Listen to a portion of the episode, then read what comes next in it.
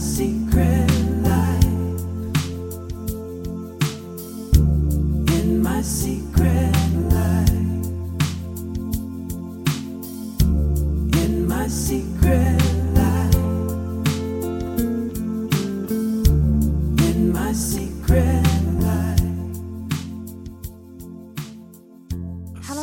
这里是枕边风，我是米娅。Hello，大家好，我是象征。哎，当当当，当当当，你终于又回到枕边风了，啊我终于又允许你回到枕边风了。刚刚我听到一特别欣慰的消息，面什么老师说我要载载节目，我是不是乖了？难得，嗯，你看，这就是稍微给我一点时间，呃，我就能够调出这个枕边风的余量来，是不是？嗯，嗯，你也有几期没有回来了，是吗？就是还挺怕你在这个风口浪尖儿，然后这个回来奇怪的话霍霍霍枕边风的。不至于，不至于，这个尺度感还是挺好的。挺好吗？嗯真的吗？上周我们久违的做了一个读书节目，嗯然后我也没懂我做对了什么，然后大家就好像很开心的样子。嗯，是不是啊？刚刚象征问我说什么时候把上次那本坂本龙一再读完，我觉得那本书我都找不到了 那本书我知道在哪，啊，是吗？对，嗯，我就挖因为那是，我的书，那是你的书吗 那？它当然是我的书了。哦，就挖的坑太多了，我得看看。嗯，嗯但现在这本为了 N，我一定会把它读完的。嗯，嗯，因为它是个谋杀案啊，我得要有始有终，能够让大家看到这些精彩的后续的谋杀坂本龙一就不重要了。版本龙一，版本龙一感觉断在哪儿都可以啊，对吧？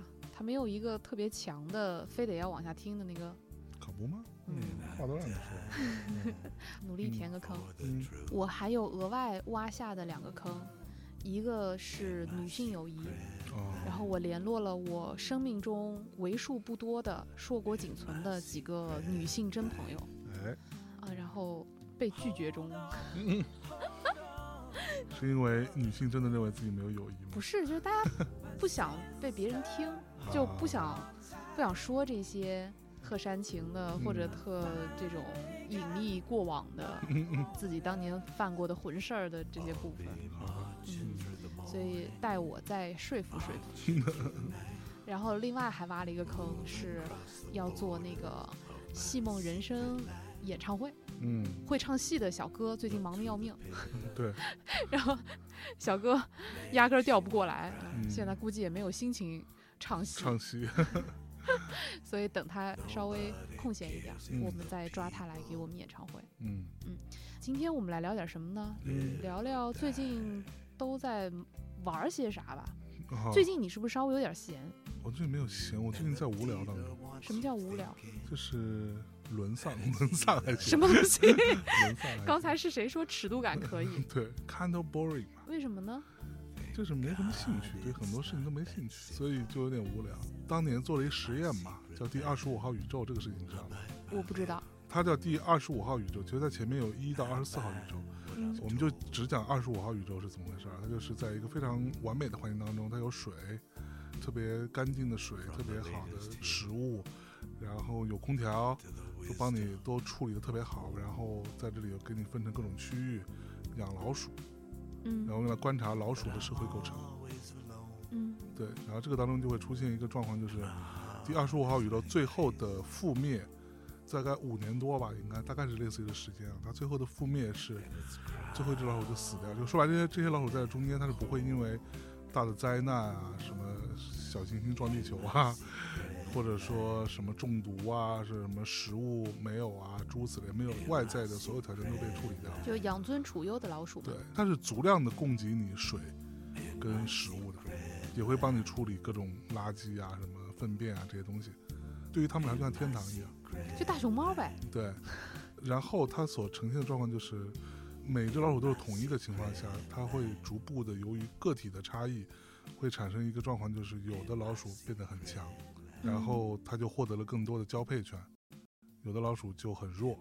他们用来判断的标准是，这个区域最后有产生多少新的老鼠，新生鼠有产生多少，有的区域多的可能。在隔了一段时间之后，有的区域就会一百多只，有的区可能只有十只什么之类的，就差距非常大。最开始所论证的其实是说，社会的构成其实是跟个体的差异而产生。有另外一种理论，就是如果今天把全社会的所有财富都重新分配一遍，嗯让每个人手里拿到同样均等的财富，但是隔不了多长时间，又会再度产生财富的分化嗯和差异，对吧？嗯我还讲的是二十五号宇宙也是出现了这样的一个情况，老鼠们最终呈现状况，就是因为当没有什么太多需求之后，老鼠们就会很热衷于打扮自己，给自己梳毛啊什么 之类的，然后就让自己变得比较漂亮。但是她的漂亮不是为了别人，就是为了自己。就她对于异性也变得没有兴趣，也没有任何的动力。老鼠就每天就 混吃等死，当然也会产生互相攻击的情况。然后剩最后一只死掉了，五年多的时间就结束了。所以你的意思是说，时尚和死亡一样重要？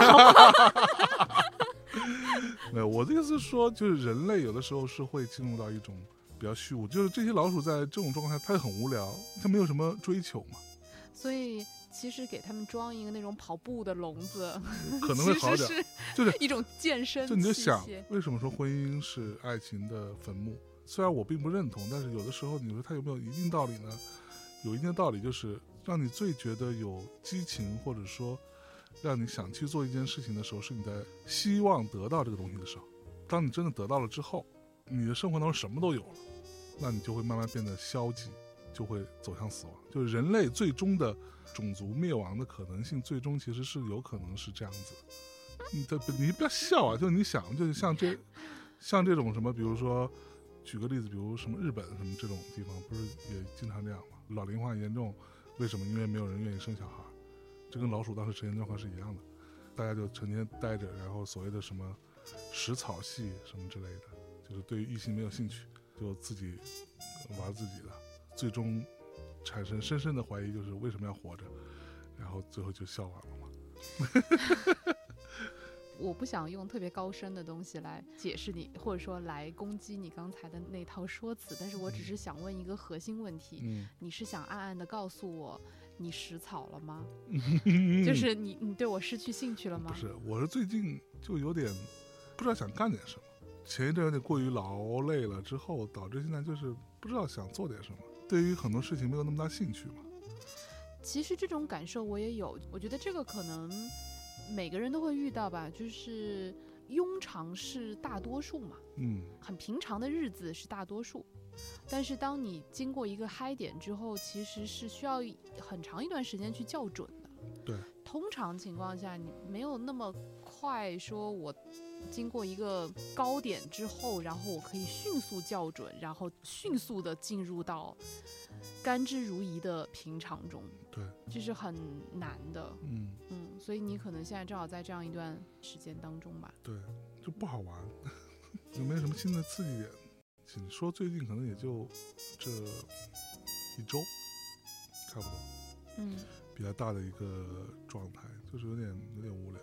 哎，那正好说到这儿，想跟你讨论一个很微末，但是我觉得其实还挺常见的事情，就是你会有这种自毁倾向吗？就是说，我觉得这种暗搓搓的心理变化，其实很多人都有。当你有一件事儿做得特别顺的时候，嗯或者有一个很好的一个状态，持续很长一段时间的时候，嗯，你会倾向于自己去打破它。我会我我说的不是嗯正面的打破它，而是去毁掉它。我会倾向于去冒个险，但是我不会自毁。我可以举一个例子啊，嗯我曾经这么干过，但是我也不是百分之百吧，十之八九，我这么干的时候其实都是出于这样的目的。举个例子，比如说，比如某期节目，我们节目不都有固定的上线的时间吗？嗯举例子，比如说这期节目就是周，嗯，随便讲，周日晚上要上线，然后等着我来确认。我之前听了，听完之后我觉得有地方可能要改一改，无论出于什么原因，我就会拖着这个事情。但是这个不是拖延症的一种，我大概预估以我的手速，可能需要两个小时到三个小时的时间把它搞定。那我不止一次做过这样的事情，就是我一直拖到，比如说我们周日晚上是九点多要上传，我一直拖到周日晚上七点，我开始动这个东西。这个不叫冒险，这个就是拖延症。不是我在做的过程当中，因为你真的跟你预想和你真的再去干的时候的状况是不一样的，而且我深深知道这件事情，所以有的时候真开始做的时候，你会发现以你本来的想象的时间是完不成，然后你就拼了命的去在这个时候把它完成，所以是一种很大的冒险。所以有的时候我的甚至可能会拖到九点五十，我才把节目弄完，开始 bounce 生成出来给到他们。那你让其他同事怎么活？其实对他没有什么影响，就是怎么会？就是你该做的提前动作都已经做完了嘛。不是，不是那那他就要在那里等着，对对对对，然后在那个时间本来他可以，你是礼拜天的晚上更新，哎，嗯，那本来人家这个时候可能要准备三省吾身，然后要准备礼拜一要上班了，最好是他们能三省吾身。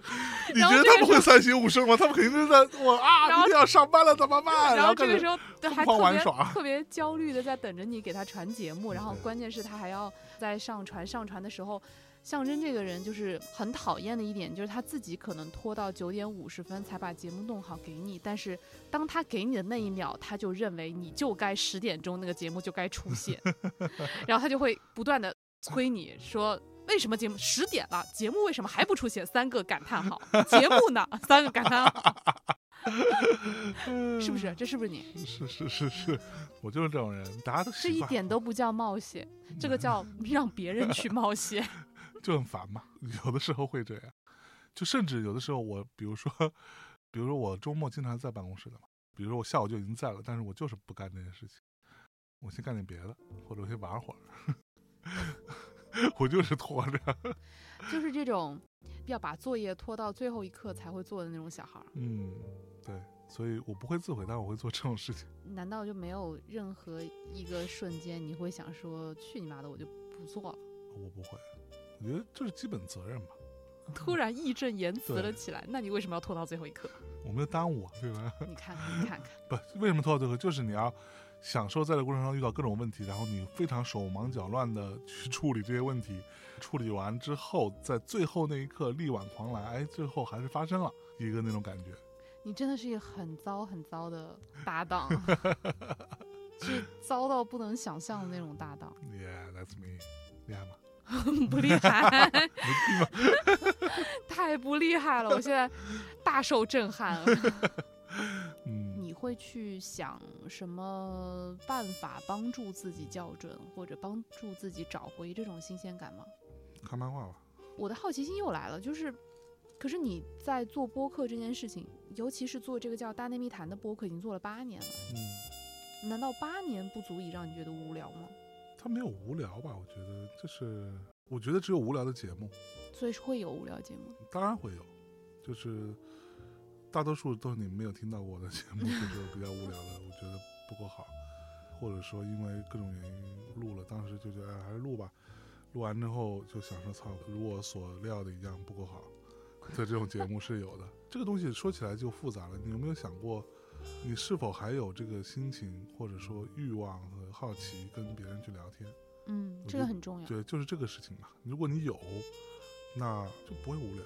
但是实话实说，就这个东西，它在我看来势必是会消失的，就是因为你聊了那么多人，你谈了那么多东西，然后无论是你自己的局限，还是说，就你聊越多，你会发现自己的局限性越大。嗯，当然，对，无论是自己的局限，还是你的嘉宾，或者你的其他的跟你一起聊天的主播，还是有什么的，这个局限的部分都会产生一定意义上的慢慢的溢出。嗯，对，说白了，大家后来说的都差不多，而且即使他说的跟你这一百期、两百期说的东西的这些人都没什么相似，但总能跟一些其他的有点类似。我觉得这个是一个很重要的一个会让他慢慢变无聊的可能性。所以要怎么办？这个是一个绝境中求生的一个方式嘛。那你觉得这九百多期节目做下来，也就相当于你有九百多个人格样本，嗯，而这九百多个人，可能还不止。哦对，有时候一期节目里面有好几个人嘛，所以可能有上千个嗯，那个人格样本，而这上千个人格样本都不是普通的样本，都是相对特别的样本对。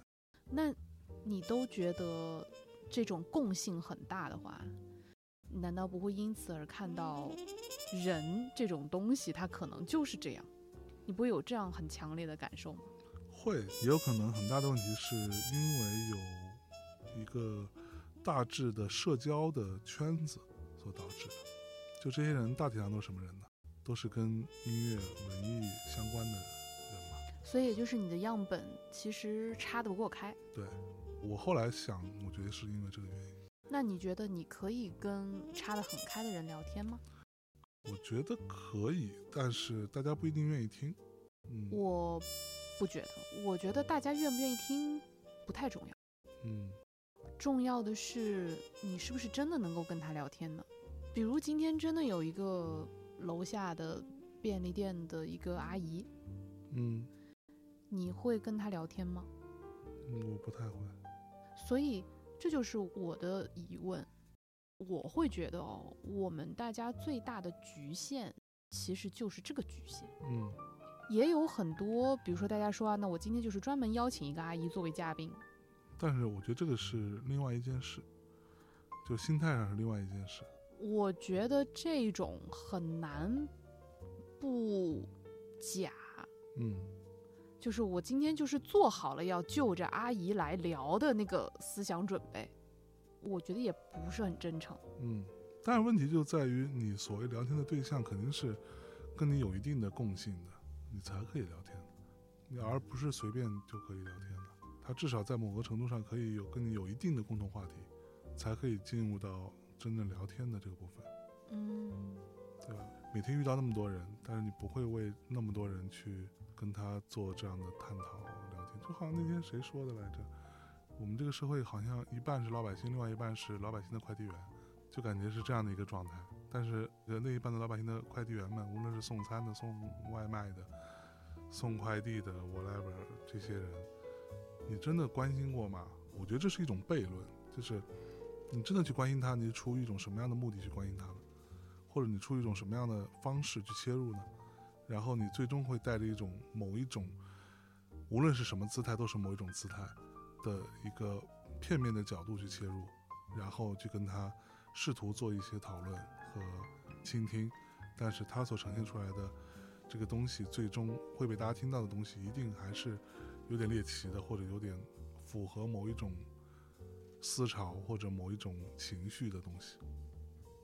所以我不认为这个东西真的有价值。你的意思是说，这种谈话最终也是被剪辑过的？所谓剪辑是一个嗯广义上的剪辑，对就是被你摘取、被你选择过的。对，没错，就是很简单。你今天真的找一个快递小哥来跟他聊天儿，你跟他聊什么呢？你最终呈现出来的，就是我有的时候会觉得，大家有的时候真的太过于说为了所谓的某一种看起来很高尚的姿态，去呈现出来说我跟一个陌生人、一个快递员、一个保安大哥去聊天，去做他的节目，然后你这时候就是一个特别典型的有俯视的姿态在里面，同时你带有一种猎奇的状态去呈现它。如果他最终跟你说的就是一些非常日常的生活，要么你不会放出来，要么你放出来也不会有人在意。然而却有那么多人叫嚣着说，可是普通人的故事也很值得听啊，才不是嘞。Let's face it, face the truth。但其实大哥也未必很想跟你聊天。对啊，就是大哥，如果说我们全且当他愿意聊，大哥在聊天的那一刻，他做的那个准备就是我得说点所谓的有料的东西，真实的有料的东西出来。但这个东西也已经是某一种表演，或者说某一种个人经历的，就不是他的日常，对其实这是他的一个浓缩果汁的一个胶囊，最终呈现出来就是这个东西了。那这种东西，你说它真的真实吗？我不认为它真实。嗯，但而什么样的东西会显得特别感觉好像很厉害，就是说一些大家听不懂的东西，对吧？说一些奇怪的大词儿、各种主义，然后探讨一些根本不落在地面上的东西。这些东西在我看来就是投机分子做的事情。你又武断了。我一点都不武断，就是啊，作为一个到今天这个年龄的人，包括作为一个深受各种这些东西影响的人，我今天太理解这件事情。就是说一些这种东西有什么真的会对于你有帮助吗？对你没有任何帮助的，只会让你觉得有一种姿态上的优越感。我在探讨的是一些非常抽象层面的一些事情，女性主义了，for example，你对吧？就这东西真的跟你的生活有关系吗？这是我一直很疑惑的事情，跟你生活没有关系。人类只有当他的生活进入到一个高度的时候，他才会产生这种莫名其妙的一些抽象的思考跟辩证、跟讨论，然后这些辩证跟讨论原本是属于某一些特定阶层的，但是却被很多人拿来当做某一种工具、某一种饰品、某一种装饰、一个胸针，去来为自己本来就爬满了虱子的长袍增加一抹亮色。我发出了嘲讽的笑容。没有，我觉得是这样的。我觉得每个人都是不一样的，每个人的质地不同，每个人的生活方式不同，你的过往经历不同，你曾经拥有的和你曾经失去的东西都不同，而他们都会在你身上留下痕迹。嗯哼，而每个人在这个世界上生存都不是没有支点的，他都是要有所依傍的。就是我们没有我们自己想象的那么强大。对，这是我短暂的结论，其实是人类没有那么不同，这是最有趣的地方，就是人类没有那么不同。你可以说每个人都有各自的不一样，但是人类的共性啊，可能这个世界上就那么五六种人。我觉得是这样，就是我们俩又在两个频道上面讨论这件事情。首先，我也觉得人没有那么不同，就是我们大家都是差球不多的人，嗯嗯，然后你既然作为人类，你既然共同组成了、编织成了这样的一种生存的规则，那么其实大家都是在一些既定的公理之下在生活着，对吧？嗯你我们大家都认可一加一等于二，虽然能不能证明另一回事儿，对吧？但是总之我们大家都默认为这个东西，比如说我们大家都默认为你的一般等价物是钱，对吧？那这些都是很长时间我们所谓的常识，这些常识构成了共同生而为人所遵循的那个游戏规则。那在基于这样的前提下，你说人能有多不同呢？嗯那各个国家有各个国家的货币，但是你最终认可它都是钱呀，对吧嗯？它都是一般等价物，对吧？那有的可能未必是纸币，嗯但是你说什么原始部落，但是它也有一一般等价物，对吧？嗯，它可能用比特币，原始部落。总之，从这个层面上来说，你说是不是人类大家都差球不多呢？是，但我觉得面对你刚才所说的这些主义也好，或者什么的，我也很不喜欢，我也很讨厌这种姿态，但我也真诚的认为，人都是羸弱的。嗯我们需要这些东西。我有的时候又觉得，哎呀，我怎么这么懦弱？你说真的能有人完全不在意外界的声音吗？其实真的做不到。其实是是然后不存在。对，然后你说你真的能够完全从内心里找到真正的自信和圆满吗？你真的是不可能的。嗯就是这种你没有通过他者的反馈，甚至你都很难确信这个东西是自信还是你的一种自恋，对吧？嗯对，所以我们没有我们想的那么强大，我们都是羸弱的，我们需要这些外界的反馈，我们也需要傍身的铠甲。嗯你有的时候你也需要进攻的武器。嗯你玩个游戏，你还得捡个急救包，你还得对吧？你还得捡把 AK 呢。所以这些只是不同的人他所选择的武器不同，嗯他所选择的铠甲不同，而这些主义是不是一种铠甲呢？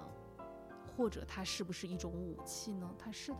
呃我稍微澄清，我我不反对真正严肃的讨论这种事情的，讨论这些抽象的哲学的啊，我懂你意思，你是说你真的懂，那你可以讨论。我反对的是 poser，对我觉得 poser 太充斥了。我觉得 poser，我们这个时代可能是人类有史以来 poser 最溢出的一个时代，因为大家想变成一个 poser 的成本都太低了，都可以花点时间搜一搜，你就可以是个 poser。都别说花点时间搜一搜，哪怕你今天你可以上一些别人上不了的网站，你都可以变成一个 poser 了，就是这种状态，你知道吗？嗯就是它是一个大型溢出的现状，就是我们太多的东西都在某一种通货膨胀，就是嗯概念的通货膨胀，包括 pose 的通货膨胀，包括语言也在通货膨胀。今天我今天看到一个谁在说的，说你知道老外哈、你跟他是不能说 OK 的，为什么呢？你说 OK 就代表着充满着敌意和杀气，啊？为什么？因为太过于正经。你看我有的时候会打 OK、OKAY，这个就更正经，就是一种训导主任嘴脸。他们之间的沟通方式是 KK，哦，就是 KK 才是比较得体的 decent 的一种描述。如果你只是打个 K，就可能是某一种不屑或者说轻蔑的表示。这就是我说的这种所有东西在通货膨胀，嗯就是这种状态是让我觉得啊、天哪，好烦恼，就是。但是我们又不得不因为各种原因被裹挟在其中去了解和知道它是怎么回事。你未必需要知道。对，你可以不知道，但是你总有你需要知道的那些部分，可能不是 KK，但可能是另外的东西。太多的信息的膨胀在这里头。嗯，在这一点上，我同意一部分吧，就是说，我也能够感受得到这种信息的大量的溢出，然后就以前大家会觉得什么活到老学到老，你感觉是主动在学，现在活到老学到老，感觉是一种被动在学，嗯，你必须得学。但是你真的每天在接收到的这些信息，有效的信息其实特别少。你说你懂了 OK 和 KK 之间的差异，又能如何？就是它是个非常有意义的东西吗？或者它是一个非常有价值、有效率的东西吗？好像也未必。嗯，not at all。你要知道的东西太多了。对就像我的职业的问题，会强迫你要知道最近在流行什么歌。真正在流行的都是一些神曲嘛，啊，你要知道这些神曲都怎么回事，啊，你还要去想想为什么它会流行。但很多时候你其实是就是很无力的，你知道吗？不光是音乐行业的人不知道它为什么会流行，让它流行起来的这些各位也未见得知道它为什么会流行。就像最近那个什么，我玩的就是西海岸那个。我觉得啊、呃这这它为什么会流行？以我的角度，我当然我有各种各样的解释方式，可以让它听起来很合理。为什么会流行？但是这是真实的原因吗？这是真正的理由吗？我其实是存疑的。嗯，我能说一句很残忍的话吗？嗯那是因为你已经不在流行之中了，嗯哼，谁在流行之中呢？就是更年轻的这波人，就是你已经不嗯在流行的漩涡之中了，所以你还要去揣测，你还要去了解这些正在流行的东西对你来说是新鲜玩意儿。因为你知道的东西是你已经知道的东西，这句话听起来是个废话，但是其实是重要的一句话，就是对你真的知道是听君一席话，慎读一句胜话，胜读胜读一句，话。但但但其实就是这句话，就是你已经知道的是你已经知道了的，对，但是你你不知道的是是你尚未尚未知知道的。这句话其实是哎杠村上春树，村上春树说过一样的话 我不是、啊，在一是一本，小说里边说的，然后当时看的我莫名其妙，然后现在想想，嗯，果然是一句是是一句牛逼的话呀。对，但嗯，上次听到这么牛逼的话的时候，还是上一次。就是所以你会觉得被迫需要学很多新的东西，你要去知道这些东西，你还要去想为什么。那是因为你已经不在流行的中心，你不再是那个天然就能理解流行机制的那个人了。嗯而正在流行中心制造流行的人，他也许并不知道为什么，但他就是 go with the flow。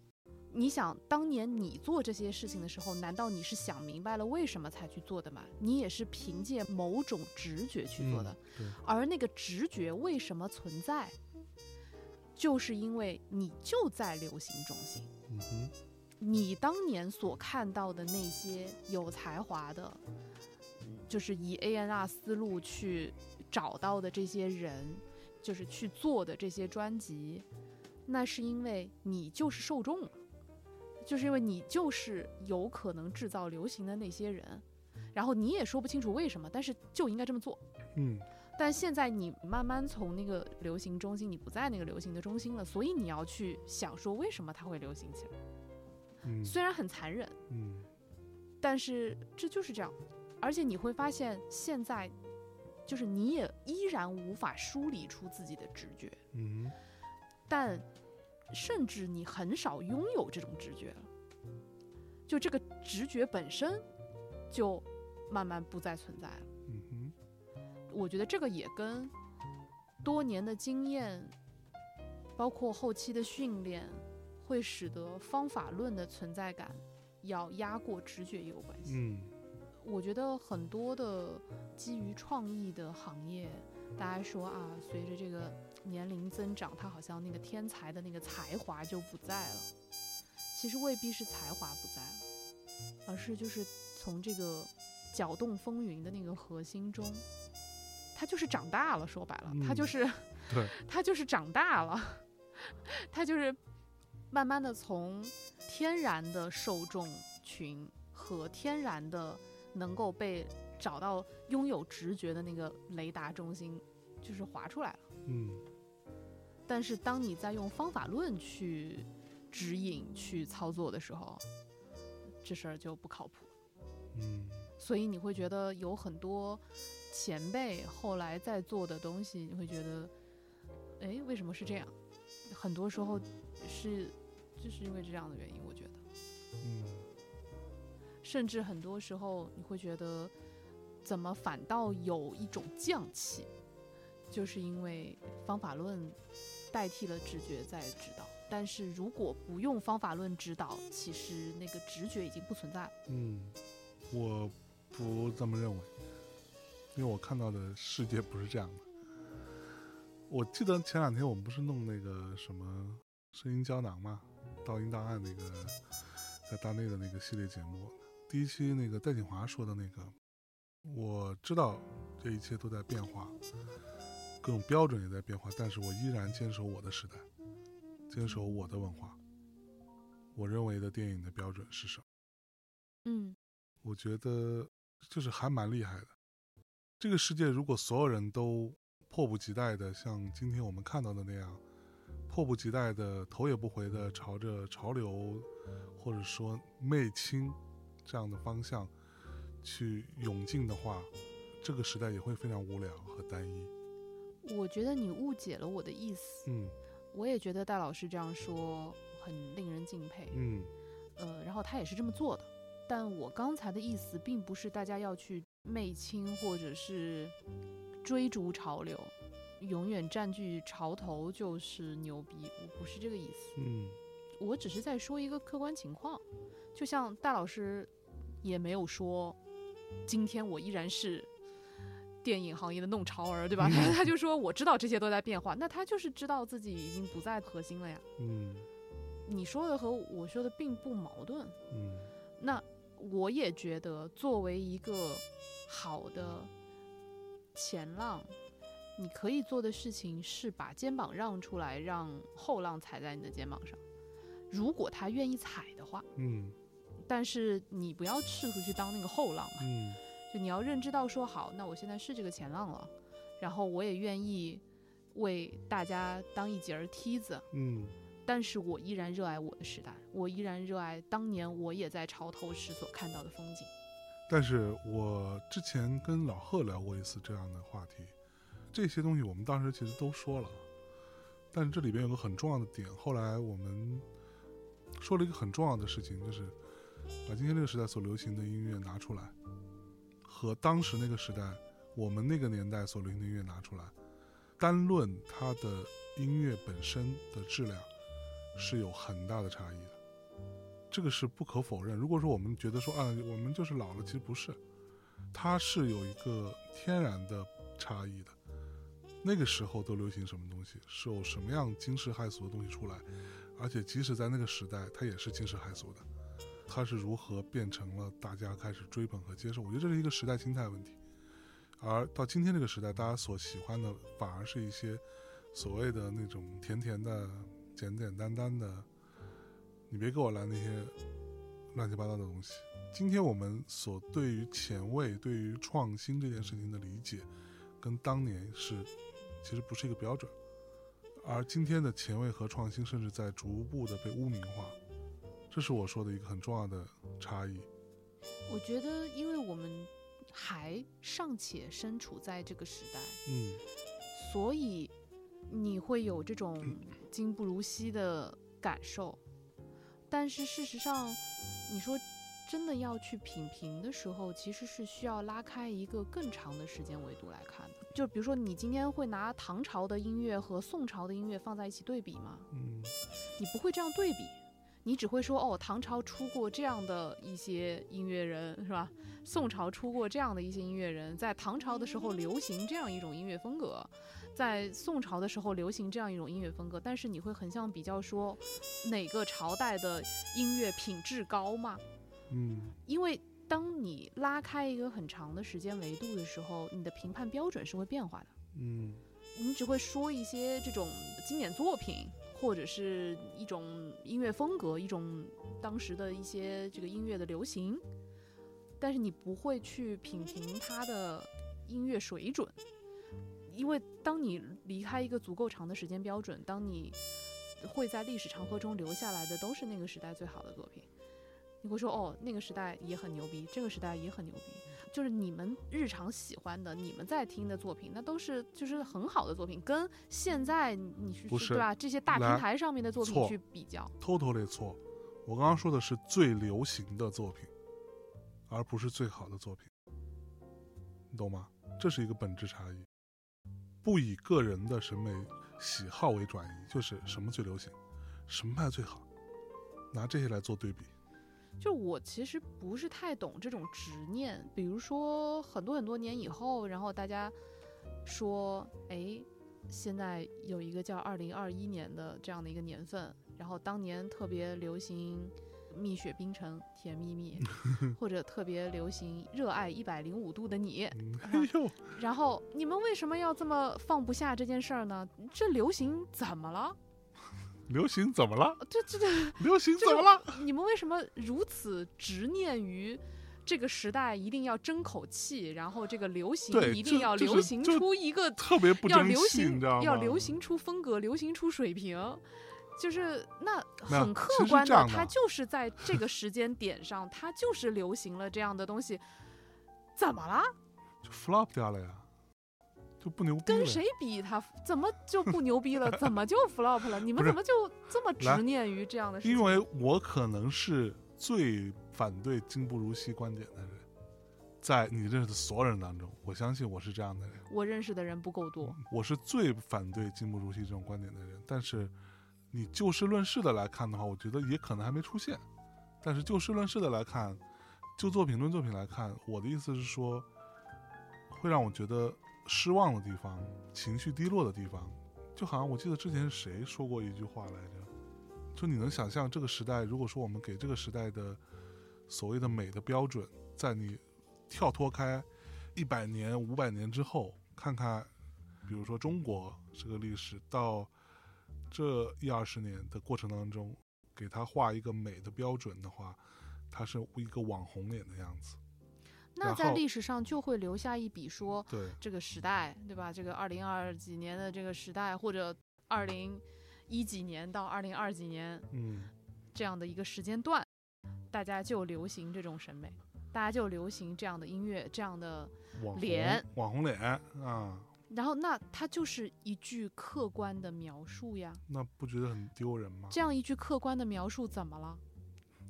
它就是发生了呀。嗯就是因为我会觉得求是很重要，校训来的。嗯，你在觉得这个时代应该要争气什么？就是 要争口什么样的气？对他要他要如何能够去符合你的期望和标准，甚至可能这个时代的音乐它都不会在历史上留下任何的痕迹。嗯，也有可能，嗯但是它可能有别的东西留下了痕迹，在这个时间段落中。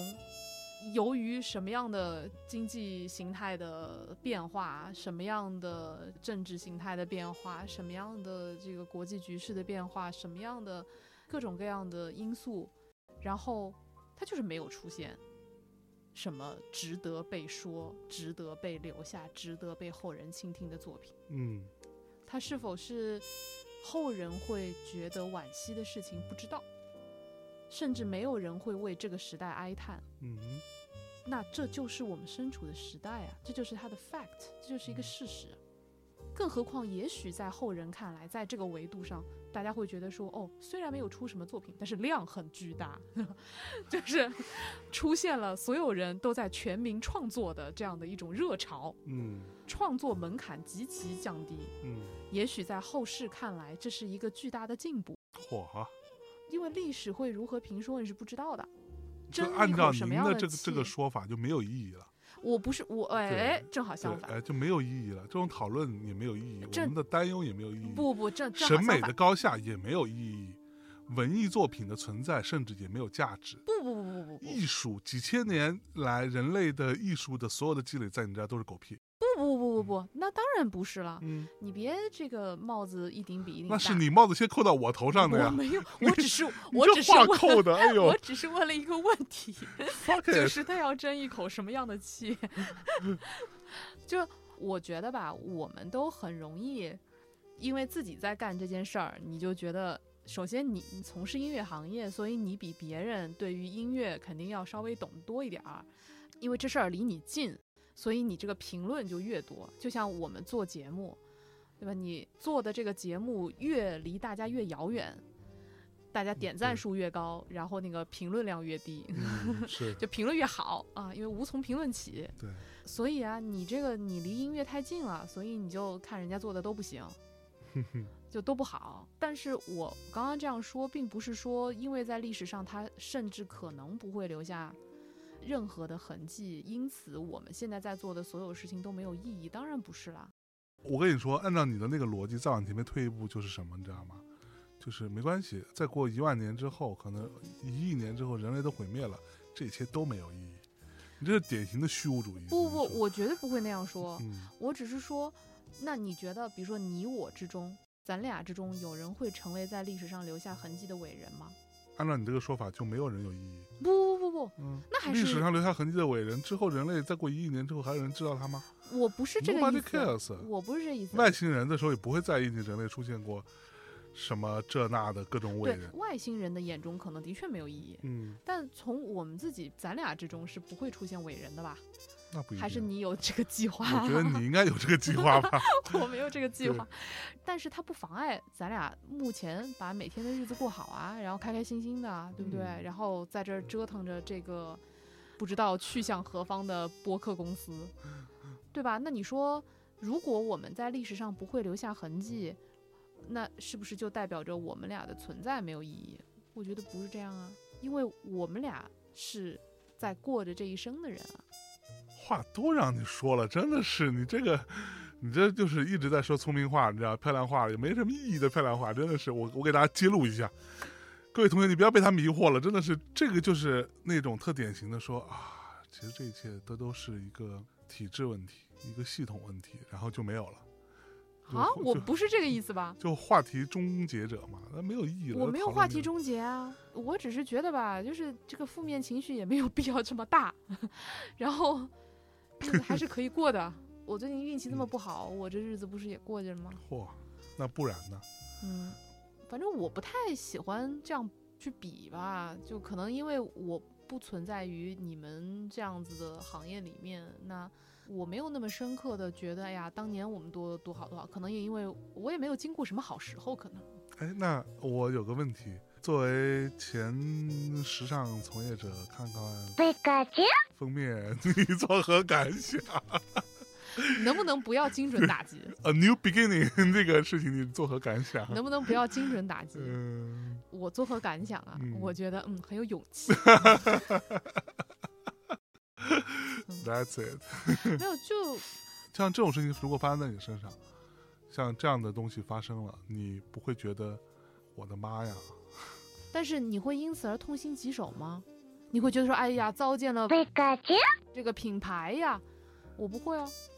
但是你不会担心说啊，呃再过一百年，呃这个大家怎么看我们这个时代的时尚呢？我不会啊，嗯呃我真心不会。，OK，不是，他就一百年之后就看，就说这是一个可笑的时代，那又怎么样呢？ridiculous，那又怎么样呢？就是嗯那我要怎么样？就是每天三省吾身还不够，还要站在一百年之后的这个立场上再来醒一醒吾身啊？嗯，没多大事儿吧？是不是？是不是啊？嗯、他拍了一个封面，然后这个就成为历史的污点了。我觉得我还是那句话，就是说我们每个人都去就努力的去成为一个节点，嗯这个是用来告诉你自己的，嗯它不是用来说，你看他现在拍了这个封面，成为了一个节点，所以从此以后这个历史就要时尚的历史就要向着可笑的方向发展了。嗯，这不是让你用来说别人的，而是说自己。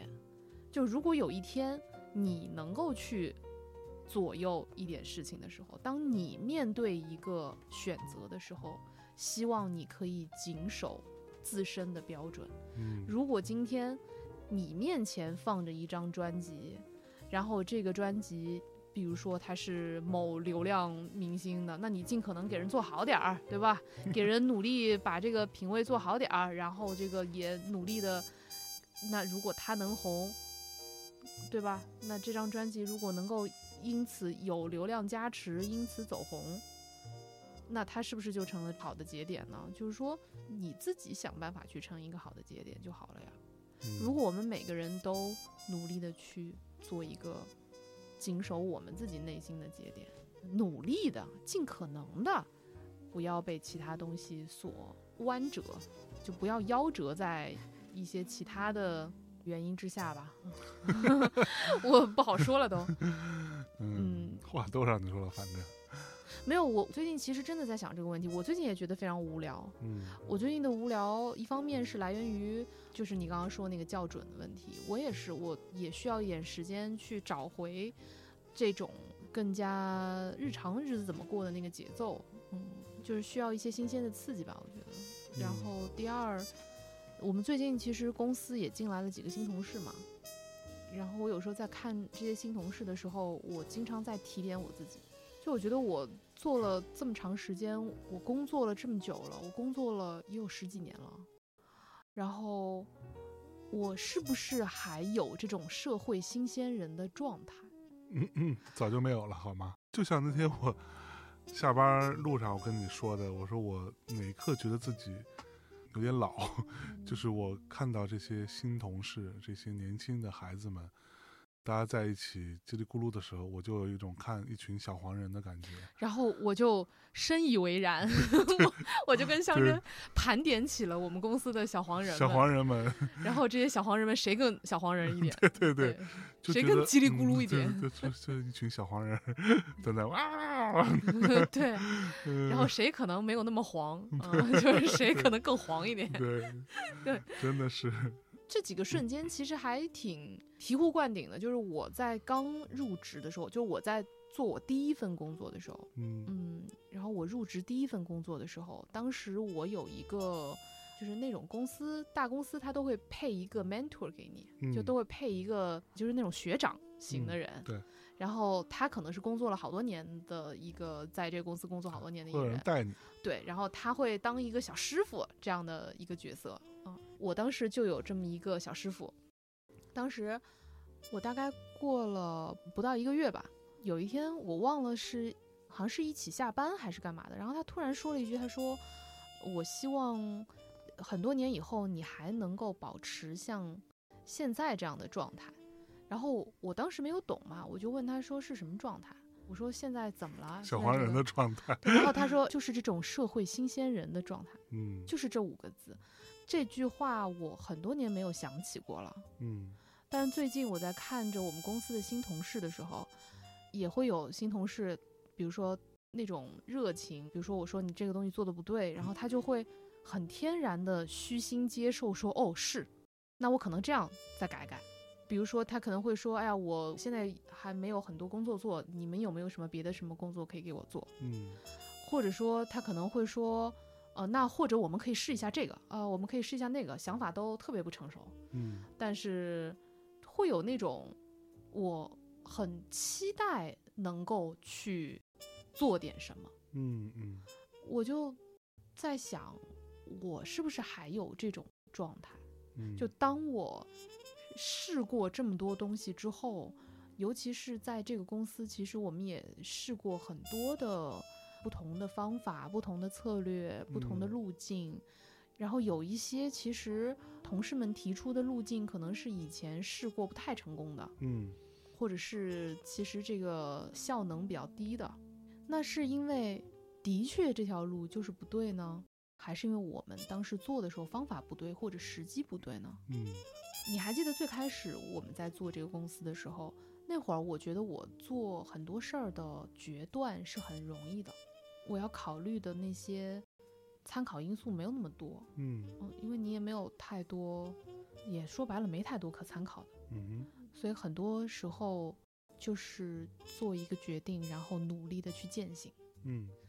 但现在呢，其实有一些，包括我们自己之前做过的一些经验，包括很多其他的一些嗯相关行业的参考的可能性，我会有一种其实信息过多的感觉，嗯。然后它反倒阻碍了我很多时候去做决策，我就会倾向于说，那我先再想一想，先 hold 一下，又或者会因为经验而更快的跳入到，可能这事儿就别做，因为我们之前做过了不成功。所以最近有新同事会反倒会提点我，就是我是不是还能够用很新鲜的眼光再次来看我们现在在做的这个事情，然后我是不是还愿意去做一些也许很有趣、也许很新，但是从短视的眼光来看未必那么快会有收益的事情。嗯我是否愿意有那个耐心、勇敢和坚定去培育一块新的业务，嗯并且不遗余力的去践行，不遗余力的去尝试，不遗余力的去撞南墙，然后撞了再回头。嗯我也有差不多一个星期左右吧，我也在想这样的事儿吧。嗯我当时突然想到“社会新鲜人”这五个字，以及当时我的学长小师傅跟我说的这句话的那一幕的时候，我突然觉得我好像的确失去了这种状态。这我觉得这是正常的吧。我也觉得这正常。那既然我意识到了，我是不是应该再试着找找也？也未见得要去找。在我看来，社会新鲜人的状态是一种比较嗯，综合了对于很多社会规则和一些商业规则和一些什么能做什么不能做，和自己的一些这种想要做点什么事情的冲动，这样的一种结果。而随着你的年龄的增长，经验的增加，但是你会慢慢意识到说什么东西是不行的，什么东西是会有问题的。以我的经验来看，我认为会有问题的事情或者不太能成立的事情，最终就是不会成立的。而我们缺少的其实是那种，因为你年轻时候你 nothing to lose 嘛，你没有什么可失去的。那像我年轻时候，我也是经常想一些特别奇怪的事情，去试一下，去干一下。而且很重要的是，就是我能失去的是什么？就是我的时间和我的精力。但反正也用不完那个时候。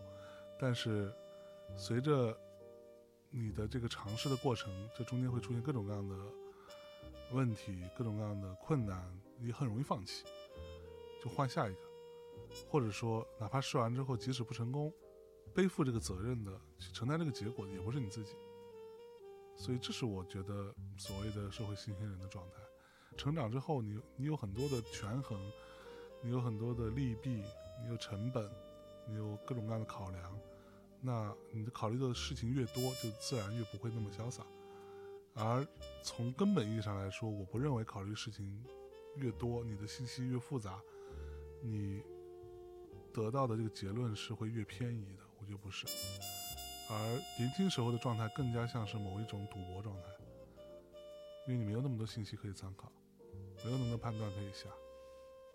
嗯，我觉得你说的是对的，只是我刚说我想找这种状态，并不是要找这种赌博状态，而是说，我还是认为路不是白走的，盐不是白吃的，对吧？嗯，然后这个跤不是白摔的，那可不吗？坑不是白掉的，所以就是所有我所得到的经验，包括教训，这些东西都是很珍贵的。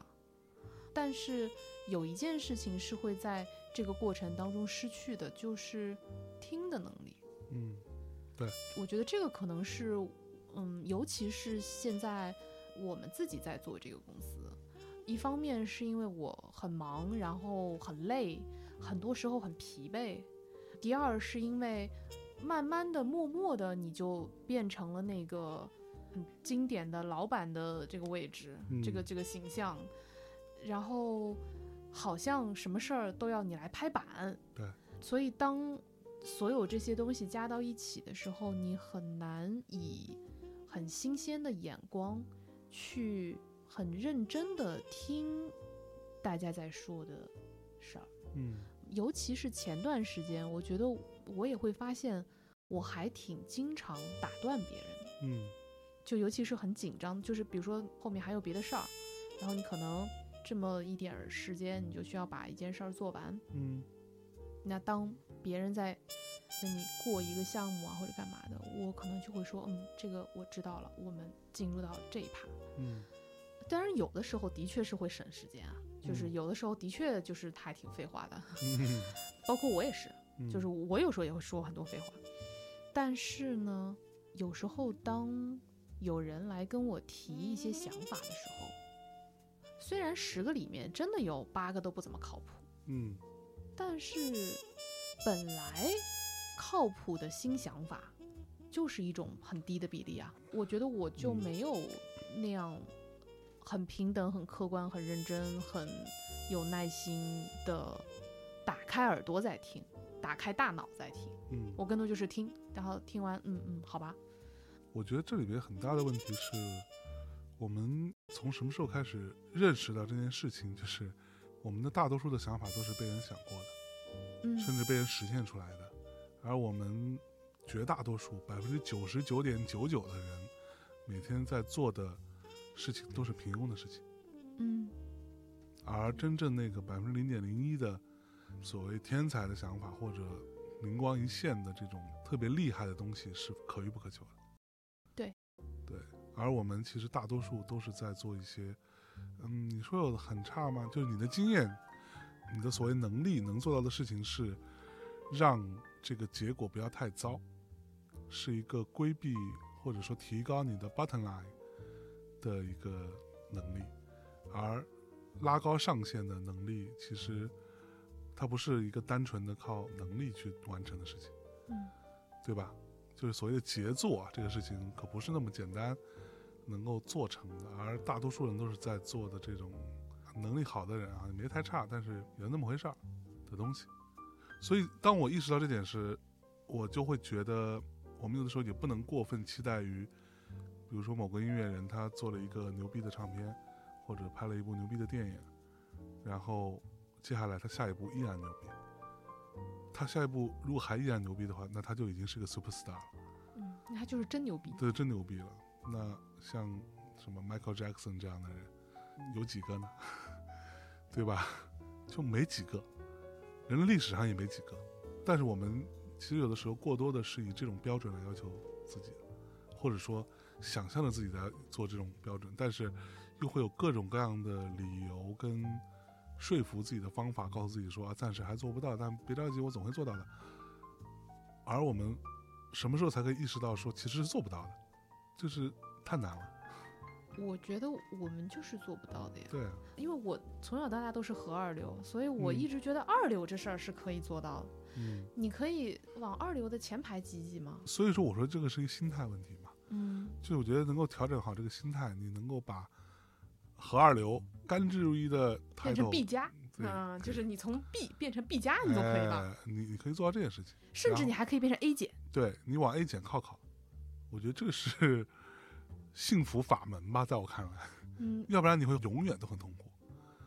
对。但是我的意思，我刚要说的是说，我还是在很努力的从 B 到 B 加到 A 减的这个努力的这个方向上，我也没有想要做 A 加，对吧？嗯但是在这个过程当中，我要始终希望能够保持这个 fresh eye。正因为你从这个核心的潮流的，我这潮流不是狭隘的潮流啊，是说广义的潮流啊，嗯就是更年轻的这一波，可能现在是大势，对吧？哦，但是有一个好消息，朋友们，嗯有一个好消息，据说韭菜的潮流要回归到我们八零后了啊。八零后不是一直都是韭菜吗？对，就是呃风水如何转，韭菜都是八零后。对啊，现在马上就要又要回来了，朋友们，嗯，嗯还是在这个过程当中要始终能够保持新鲜的眼光，然后新鲜的倾听的姿态吧。我觉得这个，反正我觉得我前段时间是没怎么做的太好。嗯那既然你还是想要知道年轻人在干嘛，就像你刚刚说的，嗯那你为什么不听真的年轻人说呢？就是我觉得这个是让我自己觉得自己有点儿好笑的地方。明明你周围都是年轻人啊，对吧？你的小黄人们全是年轻人，嗯小黄人们也不是不愿意跟你说，对吧？小黄人跟你说的时候嘛，你不要听，然后你呢自己要去看一些公众号，看一些什么人家总结出来的那些小黄人们在想什么，是吧？何必呢？那你为什么不 干脆保持一个 fresh eye？你不就知道小黄人们在想什么吗？嗯，是不是？有道理。那我明天跟小黄人们开会，大家聊聊会儿聊会儿。对，所以就我就在想说，哎，为什么我这么可笑呢？我就摆着周围的这个小黄人资源，我就不好好利用，嗯嗯，然后又会因为别人就是提纲挈领的说小黄人们这一代小黄人们在想什么啊，然后因此看了以后就是啊，怎么这样啊，是吧？就何必呢？嗯。嗯那今天也拉拉杂杂录了很多，说了很多跟无聊相关的话题。嗯，怎么说呢？我觉得可能还是得自己先支棱起来吧，是不是？然后我们才能从这种无聊当中走出来。哦那是这个呃兴奋点是，啊，这个是一个 H E 是吧？要有一啊个 happy ending。是啊嗯，最后竟然落到这儿了，啊 嗯，也是可以。对，眼见着这期节目就要 B E 了。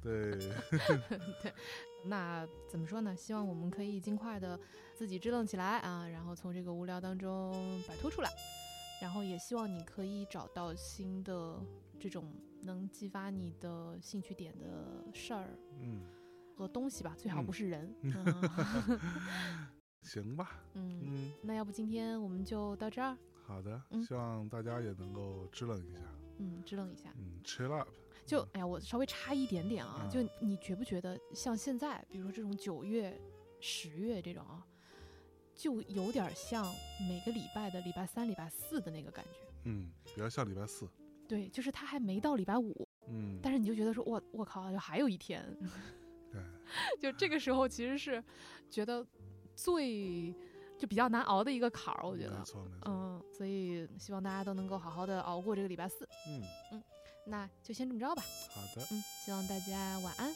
拜拜。拜拜。